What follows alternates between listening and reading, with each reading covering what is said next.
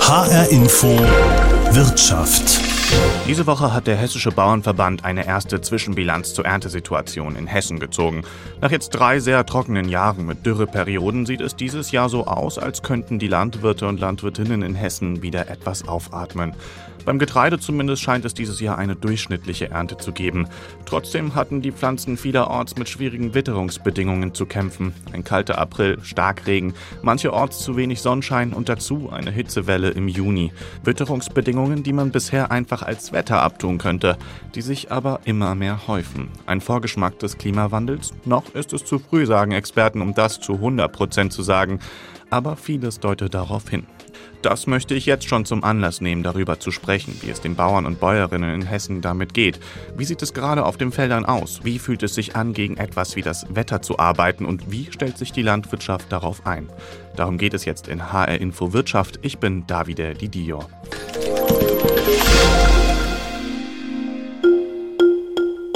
Ohne, ohne Nahrungsmittel wird ja kein Mensch überleben. Also man muss da auch ganz viele Bereiche mit, mit einbeziehen. Wie bei vielen anderen Klimawirkungen sehen wir jetzt schon, ich würde mal sagen, die, die ersten Auswirkungen. Ja, zum einen ist ja für uns ganz wichtig, dass wir festhalten, dass Ernährungssicherung und Versorgungssicherheit auch eine ganz entscheidende Rolle spielt. Also Landwirtschaft ist ja ursprünglich dafür da, Lebensmittel zu produzieren für die Bevölkerung.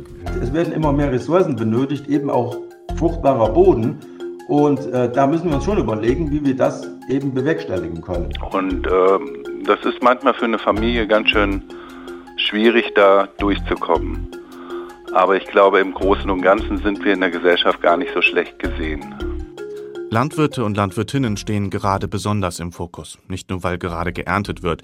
Diskussionen vor allem über Umwelt- und Klimawandel beherrschen gerade die Diskussion darüber, wie wir in Hessen, in Deutschland und in der EU zukünftig die Landwirtschaft gestalten wollen. Diskussionen, die für Umweltschützer und Umweltschützerinnen längst überfällig sind, für die betroffenen Landwirte und Landwirtinnen allerdings zunehmend zu einer Belastung werden. Die sagen, wir arbeiten doch mit der Natur, wir sind selbst von einem guten Klima abhängig. Die anderen sagen, dass sie ohne Rücksicht auf die Umwelt auf Profitmaximierung aus seien. Eine schwierige Lage für die hessischen Bauern und Bäuerinnen.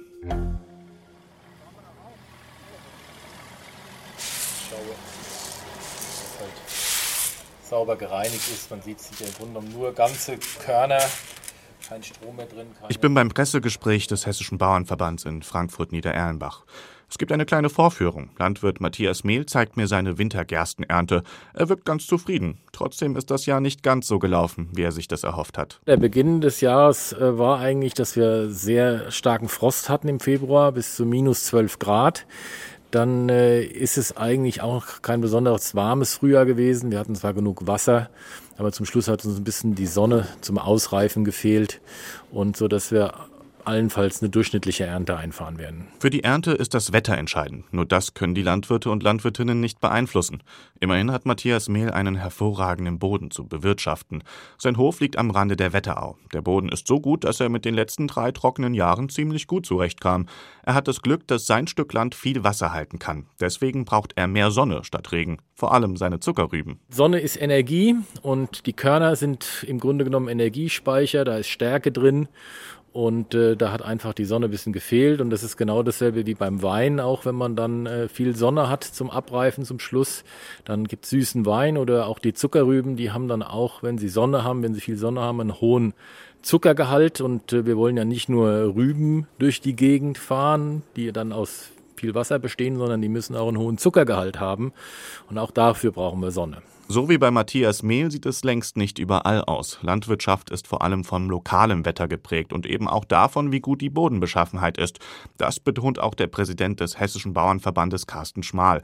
Er selbst kommt aus Nordhessen. Da lief es ganz anders, sagt er. Was wir merken im Moment, die Gewichte des Getreides stimmen nicht, also die Hektoliterzahlen sind zu gering. Äh, andere Qualitätsparameter, wie zum Beispiel der Eiweißgehalt, sind in vielen Bereichen nicht in Ordnung. Äh, das sind alles Dinge, die man mit berücksichtigen muss, wenn man über eine Ernte spricht. Insgesamt ist es sicherlich eine durchschnittliche Ernte, besser als im letzten Jahr. Wir haben drei trockene Jahre hinter uns, wo es auf den flachgründigen Standorten extrem niedrige Erträge gegeben hat. Hier im Bereich der Wetterau gleichen natürlich viel die guten Böden aus, muss man sagen. Durchschnittliche Erträge bedeutet übrigens rund zwei Millionen Tonnen Getreide, die dieses Jahr voraussichtlich in Hessen geerntet werden. Gute Aussichten gibt es auch für den Haferanbau sowie für Leguminosen, also Bohnen und Erbsen. Weniger gut läuft es beim Winterraps. Auch wenn es dieses Jahr durchschnittlich lief, die extremen Witterungsbedingungen werden sich in Zukunft wahrscheinlich häufen. Dagegen muss etwas getarnt werden, betont auch der Bauernverband. Zum Beispiel könnte man vielfältigere Pflanzen, widerstandsfähigere Arten züchten und Felder effizienter bewässern. Carsten Schmal. Also das sind schon einige Maßnahmen, wo man, wo man was tun kann dafür, dass dass man nicht so ganz so anfällig ist gegen Wetterextreme. Natürlich, wenn äh, ein Unwetter oder ein Regenereignis über einen hereinzieht, wie jetzt in Rheinland-Pfalz oder in NRW, äh, dagegen hilft auch keine pflanzenbauliche Maßnahme. Das muss man ganz klar sagen. Also Landwirtschaft ist ja ursprünglich dafür da, Lebensmittel zu produzieren für die Bevölkerung. Und wir stellen fest, dass die Verbraucher vermehrt regionale Produkte verlangen. Sie wollen also wissen, wo kommt mein Lebensmittel her. Und da haben wir ja in Hessen den Riesenvorteil, dass wir ein, ja, ein, ein Zentrum Frankfurt, Offenbach, Darmstadt, ja das ganze Rhein-Main-Gebiet mit vielen Verbrauchern direkt, direkt vor der Tür haben. Und auf der anderen Seite leben wir dann in diesem Zwiespalt, dass immer mehr Forderungen an uns herangetragen werden. Wir sollen die Tierhaltung umbauen, wir sollen unseren Pflanzenbau draußen verändern. Das können wir alles tun, das werden wir auch machen. Wir verändern uns ständig. Aber das Ganze muss auch wirtschaftlich dazu führen, dass die Betriebe lebensfähig sind. Die Landwirte und Landwirtinnen nehmen also wahr, was gerade passiert. Sie stellen sich darauf ein. Dabei sagen sie mir in Gesprächen oft, dass sie gerne mehr tun würden, aber keine Mittel zur Verfügung stehen. Hinzu kommt, immer mehr Höfe schließen. Auch Michael Schneller, Wetterauer Kreislandwirt, macht sich Gedanken. Er sagt, er müsse allein schon deswegen an die Zukunft denken, weil die Landwirtschaft ein Generationengeschäft sei. Er will seinen Hof ja vererben. Die Zukunft äh, macht schon Sorgen, weil wir, wir stehen in einem ganz enormen Veränderungsdruck. Ne? Äh, ja, wir müssen uns der Witterung anpassen. Es kommen aber auch politisch verordnete äh, Veränderungen auf uns zu. Wir, wir sehen, dass da immer Forderungen kommen, ohne die Landwirtschaft mit einzubeziehen. Ne? Und wir müssen es ja auch umsetzen können. Also was nützt die größte Forderung, wenn man das gar nicht umsetzen kann? Ja? Einfach gesagt, es fehlt das Geld. Der Bauernverband sagt dazu, Investitionen in der Landwirtschaft werden über Jahrzehnte abgeschrieben. Gesetzesänderungen kommen zu schnell. Wer vor zwei Jahren zum Beispiel einen Schweinestall nach aktuellen Vorgaben gebaut hat, der erfülle diese heute nicht mehr. Das setze die Landwirtinnen und Landwirte unter Druck. Zusätzlich fühlen sich viele missverstanden, finden die Debatten um den Klimaschutz unfair, weil es etwa weniger strenge Umweltgesetze im Ausland gäbe und der Markt eben global ist. Wer günstig produzieren wolle, der würde dann einfach im Ausland einkaufen. Die Landwirte und Landwirtinnen denken also auch an andere Probleme als nur den Klimawandel. Wer sichert in Zukunft die Nahrungsmittelversorgung? Sie sagen, wenn wir aufhören müssen, dann werden es andere übernehmen. Das hieße mehr Lebensmittelimporte nach Deutschland. Karl Wittmer Eigenbrot aus Waldeck-Frankenberg ist Landwirt auf dem Hof Lauterbach. Für ihn ist dieses Thema wichtig. Die Gesellschaft wird erst wach, wenn wir die Preise von außen diktiert kriegen. Ich glaube nicht, dass wir aus Dürre alleine nichts mehr produzieren. Wir produzieren weniger, weil wir stilllegen, weil wir so viel für die Natur machen müssen, was ich aber auch zum Teil richtig finde. Und äh, wir produzieren weniger, weil uns die Produktionsmittel ja, genommen werden. Ob das Pflanzenschutz ist, ob das Düngeverordnung ist.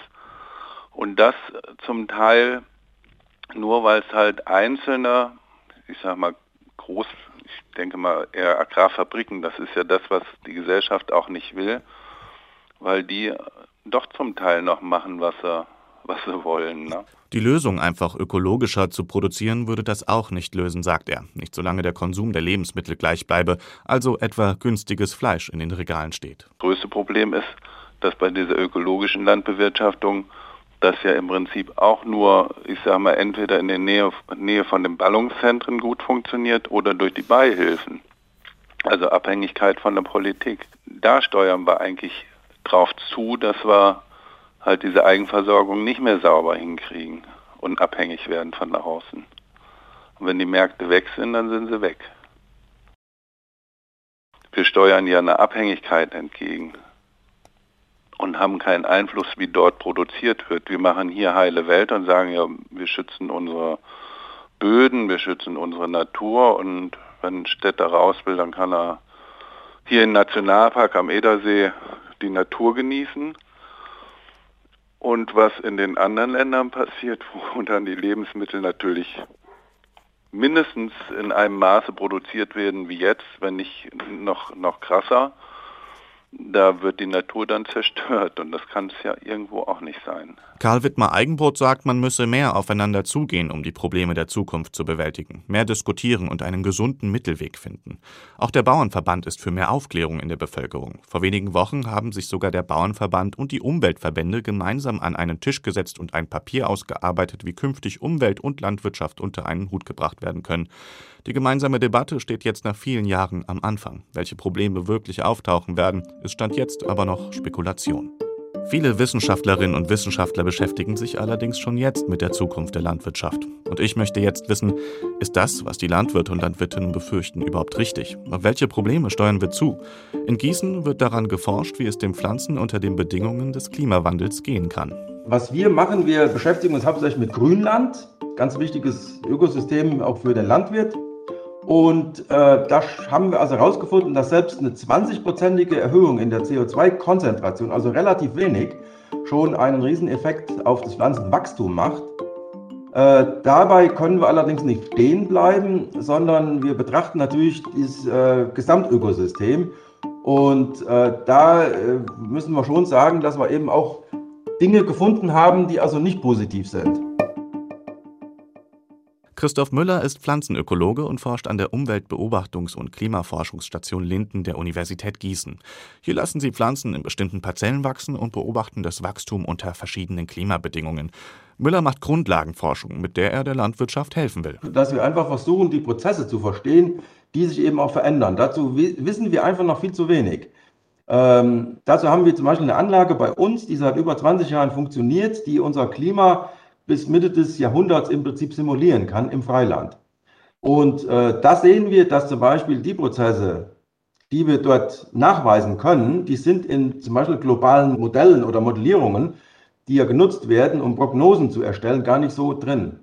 Ähm, also wir sammeln im Prinzip Messdaten aus der Zukunft, wenn man das so sagen möchte. Und äh, die werden uns hoffentlich dann helfen, eben auch Anpassungen oder eben auch Veränderungen durchführen oder empfehlen zu können, zumindest, die auch in dem zukünftigen Klima noch sinnig sind. Mit den Dingen, die nicht positiv sind, meint er vor allem ein Problem. Die Landwirtschaft, wie sie heute ist, sie könnte womöglich den Klimawandel noch verstärken.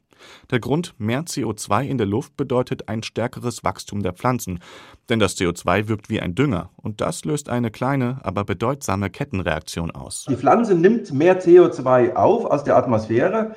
Das ist ja ein Substrat für die Pflanze, fürs, fürs, Wachstum. Das wissen wir auch, das wissen wir schon seit mehr als 100 Jahren. Die Pflanze interagiert aber natürlich auch mit dem, was im Boden passiert. Und zwar Wurzeln und so weiter sind ja alles im, im Boden drin. Dort geben sie auch Kohlenstoffverbindungen ab. Und diese Kohlenstoffverbindungen, die die Pflanze in die sogenannte Rhizosphäre, also da, wo die Wurzeln sich befinden, abgibt, ähm, das ist eben auch ein Substrat für die Mikroorganismen.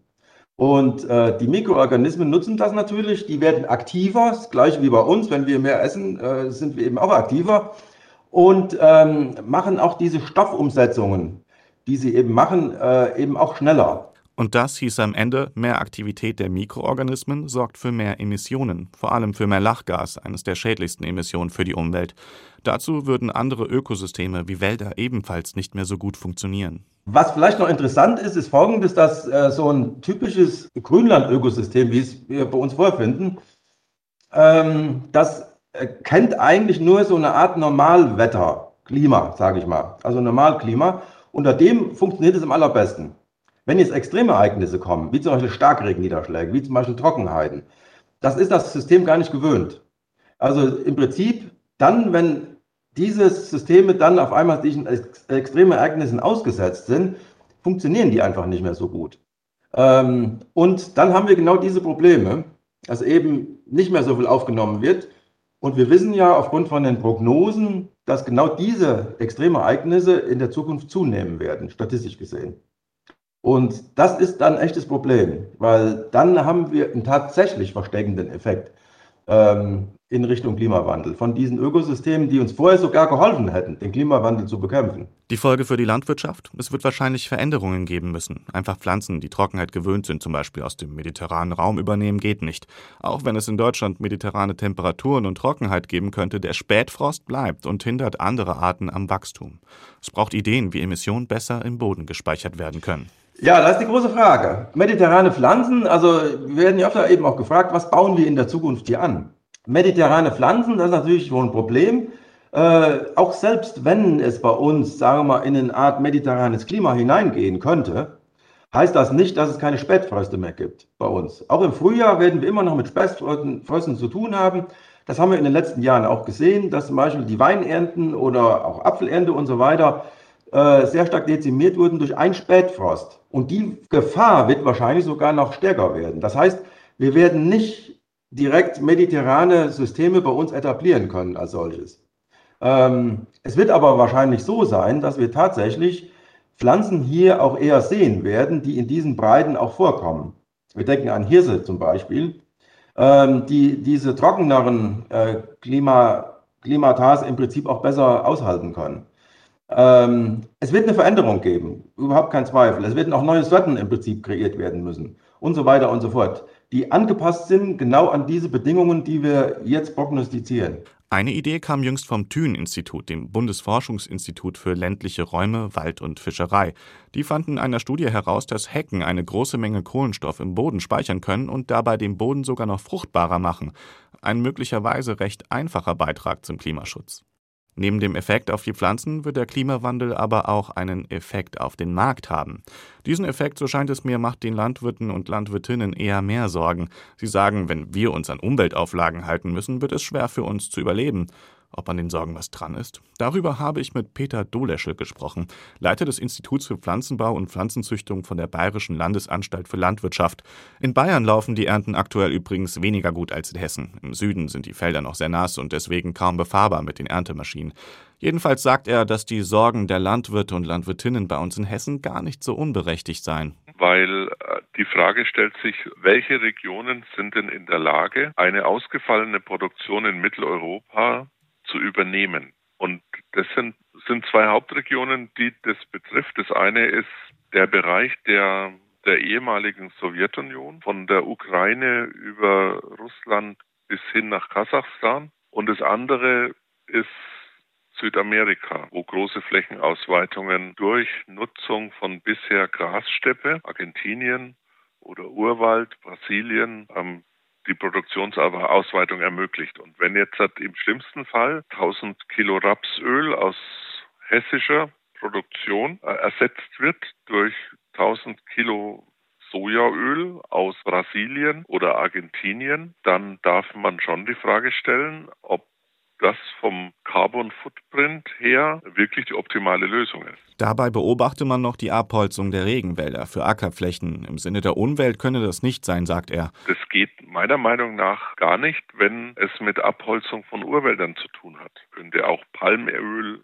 aus Südostasien sein natürlich. Und, und diese Dinge sind natürlich zu prüfen. Es müssten also Lösungen gefunden werden, die Höfe in Deutschland weiterhin wirtschaftlich machen. Denn wenn Flächen nicht mehr bewirtschaftet werden, würden die sich auch schlecht auf die Umwelt auswirken. Es wird nicht Ackerland aufgegeben und dann entsteht Wald und dann habe ich eine relativ nachhaltige CO2-Speicherung, sondern wir streben ja immer an, das steht auch in den Bedingungen des guten landwirtschaftlichen und ökologischen Zustandes, wie es die EU bei der Flächenförderung fordert, dass Verbuschung zu vermeiden ist und dass, äh, dass wir eben die Flächen als Kulturlandschaft erhalten und nicht einen Wald wachsen lassen. Auf eine ökologische Landwirtschaft zu wechseln, sieht Doleschel allerdings nicht so kritisch wie andere Landwirte und Landwirtinnen.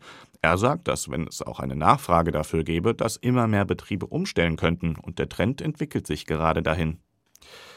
Was genau aus wirtschaftlicher Sicht passiert, ist ein komplexes Zusammenspiel aus Angebot und Nachfrage. Dazu gibt es auch Stimmen, die der Kritik von Landwirtinnen und Landwirten sowie den Verbänden zum Teil widersprechen. Na, der eine Punkt ist, auf jeden Fall ist die Landwirtschaft von beiden Seiten betroffen, von den Auswirkungen des Klimawandels und dann aber auch hinsichtlich Vermeidung von Treibhausgasemissionen, aber auch anderer Umweltwirkungen Vermeidung von Biodiversitätsverlust, Vermeidung von Stickstoffüberschüssen. Das sind so die wesentlichen Umweltprobleme, die in Zukunft zunehmend reguliert werden müssen. Und das ist natürlich betriebswirtschaftlich eine, eine schwierige Situation, wo es ja jetzt auch intensive Diskussionen gibt, wie die Agrarpolitik in Zukunft gestaltet werden kann, um ja, den Landwirten hier verlässliche Rahmenbedingungen zu geben. Hermann Lotze-Kampen ist Agrarökonom am Potsdamer Institute for Climate Impact Research. Er sagt, dass die Folgen des Klimawandels für den landwirtschaftlichen Markt spürbar werden. Auch sagt er, dass es volkswirtschaftliche Konsequenzen geben könnte, also dass Deutschland mehr aus dem Ausland importieren könnte. Er hält es sogar für gar nicht so schlecht. Wie in vielen anderen Sektoren auch, jeder einzelne Landwirt ähm, hätte natürlich gerne weniger, weniger Konkurrenz. Das ist ja bei den Autobauern oder bei anderen äh, Produzenten auch nicht anders. Ähm, trotzdem ist es natürlich volkswirtschaftlich sinnvoll, ähm, zumindest in einem gewissen Maß an Außenhandel zu haben, weil zum Beispiel die Konsumentinnen und Konsumenten natürlich im Zweifelsfalle davon profitieren. Es ist ja auch nicht so, äh, dass äh, immer Produzenten im Ausland ähm, wettbewerbsfähiger oder kostengünstiger sind. Genauso gibt es ja Wettbewerbsvorteile bei den deutschen äh, Produzentinnen und Produzenten.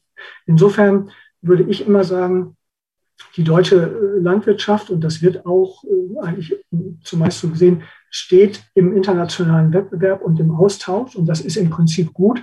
Gut bedeutet in dem Fall, dass nur weil etwas im Ausland produziert wird, dass es nicht automatisch bedeutet, dass darunter etwa die Qualität der Produkte leidet oder die Umweltfaktoren nicht mehr beeinflussbar sind.